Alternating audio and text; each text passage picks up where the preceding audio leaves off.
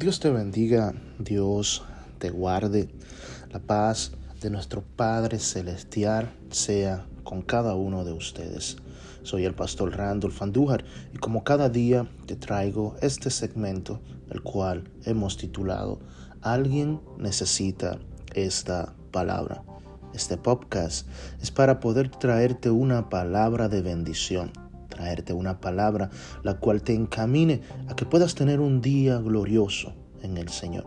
Compártela en el día de hoy para que las personas que la puedan escuchar, ellos también puedan recibir la bendición que aquí estamos compartiendo. Hoy quiero compartir contigo una, una palabra, quiero compartir una enseñanza junto con ustedes tituladas Hijos sin identidad. Sí, así la he titulado en el día de hoy. Hijos sin identidad. Voy a utilizar como base bíblica el libro de Segunda de Samuel en el capítulo número 9, versículos 3 al 9, que dicen de esta manera. El rey le dijo, no ha quedado nadie de la casa de Saúl a quien haga yo misericordia de Dios? Y Siba respondió al rey, aún ha quedado un hijo de Jonatán, lisiado de los pies. Entonces el rey le preguntó, ¿dónde está? Y Siba respondió al rey, he aquí, está en casa de Maquir, hijo de Amiel, en Lodebar. Entonces envió el rey David y le trajo a la casa de Maquir, hijo de Amiel, de Lodebar. Y vino Mefiboset, hijo de Jonatán, hijo de Saúl, a David. Y se postró sobre su rostro e hizo reverencia. Y dijo David a Mefiboset, y él respondió, He aquí tu siervo.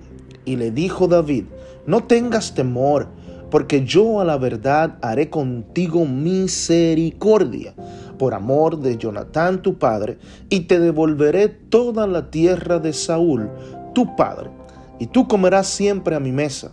Y él, inclinándose, dijo, ¿quién es tu siervo para que mires a un perro muerto como yo?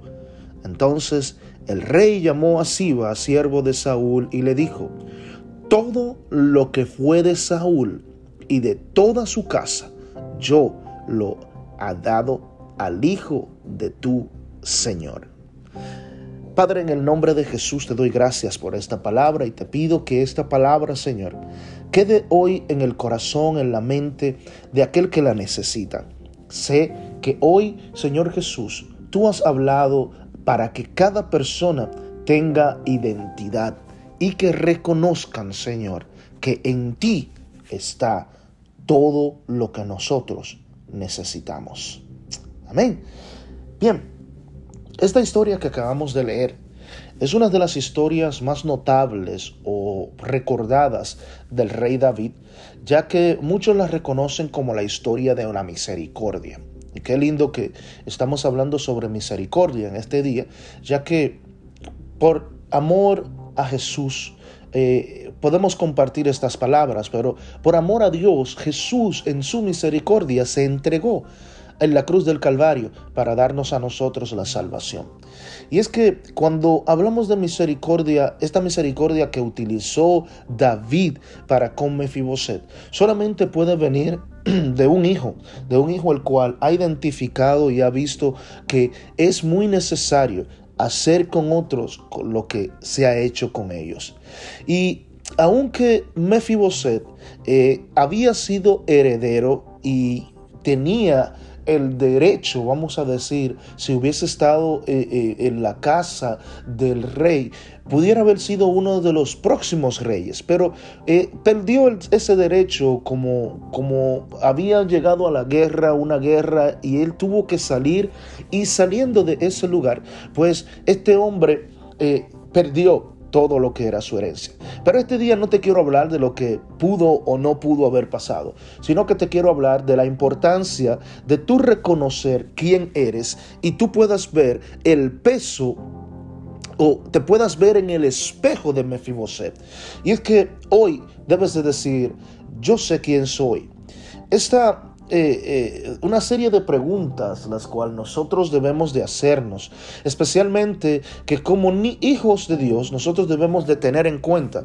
Y hay tantas, tantas personas, tanta gente que no saben su identidad, porque nunca se han detenido a mirarse en un espejo y ver qué fue o quiénes eh, nos crearon o cómo fuimos nosotros creados. Porque la palabra dice que nosotros fuimos creados a imagen de nuestro Dios. Es tanto así que la gran mayoría de nosotros creemos más lo que nos dicen de nosotros que lo que Dios dijo. Creemos más en lo que dicen las personas afuera, lo que dicen las personas que eh, quizás no tienen un entendimiento de nuestras vidas, pero creemos más lo que ellos dicen que lo que Dios dijo de nosotros. Es tanto así que la gran mayoría de nosotros no tenemos todavía claramente quiénes somos. Pero la palabra del Señor me encanta porque en Jeremías 29:11 dice una palabra muy poderosa la cual debes de atesorarla en tu corazón y reconocer, porque él dice, Jeremías 29:11, porque yo sé los pensamientos que tengo acerca de vosotros, dice Jehová, pensamientos de paz y no de mal, para que para daros el fin que ustedes esperáis. Si vemos, Dios siempre quiso en nosotros que hubiera una identidad. porque Él como creador, Él como el Padre Celestial, si Él conoce quiénes somos nosotros, entonces, ¿quiénes somos nosotros para decir que no hay identidad en nuestras vidas? Y es donde esta enseñanza me hace mirar en el espejo y me enseña que aunque yo haya caído, aunque yo haya tenido un pasado no muy bueno, aunque mi vida hubo pecado, en el momento que reconozco a Jesús como mi Salvador, vivo conforme a lo que está establecido en sus mandamientos, dejo de ser una persona que no tiene identidad y vengo ahora a adquirir una identidad porque ahora vengo a ser hijo de Dios. Por eso es que vemos que cuando la palabra nos dice, nos dice a nosotros en Juan capítulo 1, versículo número 12, no nos llama ya creación, sino que ahora nos llama por haber confesado, por haber creído, ahora somos constituidos hijos de Dios. Y algo que me gusta de esta historia, la que acabábamos de leer, es que este hombre que estaba en un lugar olvidado, un lugar irreconocido, un lugar sin esperanza, aquel lugar donde fue el refugio de él por los problemas familiares y se acostumbró a él. Y esta fue la diferencia, si te puedes dar cuenta, del hijo pródigo y Mefiboset. El hijo reconoció que él era quien él era, mientras que Mefiboset, las voces que escuchaba, nunca fueron de bendición. Entonces, imagínate la burla que era Mefiboset. Mefiboset vendría siendo la burla de las personas. ¿Por qué? Porque, wow, el nieto de Saúl, el rey, el hijo de Jonatán, y míralo en el lugar donde está. Está en un lugar olvidado, en un lugar donde nadie eh, puede ver una esperanza de él. Es tanto así que estaba hasta lisiado, nadie podía haber hecho nada con él. Pero gracias al Señor, porque hay alguien que siempre va a tener misericordia de nosotros. Así como la pregunta que hizo David cuando eh, eh, eh, él pudo preguntar, no hay alguien de la casa de Saúl en quien pueda hacer yo misericordia. Gloria al Señor por Jesucristo. ¿Por qué? Porque Jesucristo encontró misericordia en ti y en mí desde antes de tú y yo haber sido creados. Desde antes de tú y yo haber pecado. Desde antes de tú y yo haber hecho lo que no debimos de hacer, ya Él había encontrado misericordia para con nosotros. Por eso, ¿quién soy? Es la pregunta de este día. Es lo que quiero traer a tu vida. No que haya falta de identidad, sino que eh, eh, eh, tú encuentres una identidad en Dios, la cual te haga mantenerte de pie aún en medio de todos los procesos que tú puedas pasar. Por eso dice la Biblia en Primera de Pedro, capítulo 2, versículo 9, de que somos real sacerdocio, somos nación santa, hay una identidad en Jesús, pero optamos por repetir las palabras que nos han plasmado diciendo, no soy nadie. ¿Cuántas veces tú mismo te has dicho, yo no soy nadie, yo no tengo futuro, yo no tengo nada como poder hacer? Y lo único que viene a tu mente es lo que dijeron de ti, pero no lo que Dios dijo de ti. Wow, Señor. E, e, es aquí donde tenemos que ver de que no debes de repetir las palabras negativas que dijo el hombre, sino que debes atesorar esa palabra cuando en Jeremías 29:11, él dice, el mismo Jehová dice, yo sé los pensamientos que tengo de vosotros, pensamientos de bien y no de mal. Y es ahí donde tú puedes identificarte. ¿Sabes por qué? Porque cuando eres lo que Dios dijo, vas a recibir lo que mereces. Ahora aquí veo algo en que Mefiboset no tenía identidad. ¿Por qué te digo esto? Porque cuando David lo llama, David sabía ya quién él era, pero él mismo tenía no tenía identidad propia.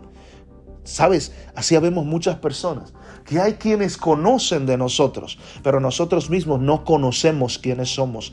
Mefiboset no sabía quién él era, pero él mismo no tenía una identidad propia y por eso se refiere a él como un perro. Wow. Esta fue la palabra que él dijo. ¿Quién es este perro muerto? Y él, eh, eh, no solamente un perro, no, este perro muerto, este perro el cual no tiene futuro, el cual no tiene identidad. Y al estar él con esta falta de identidad, te hará aceptar lo que otros dicen.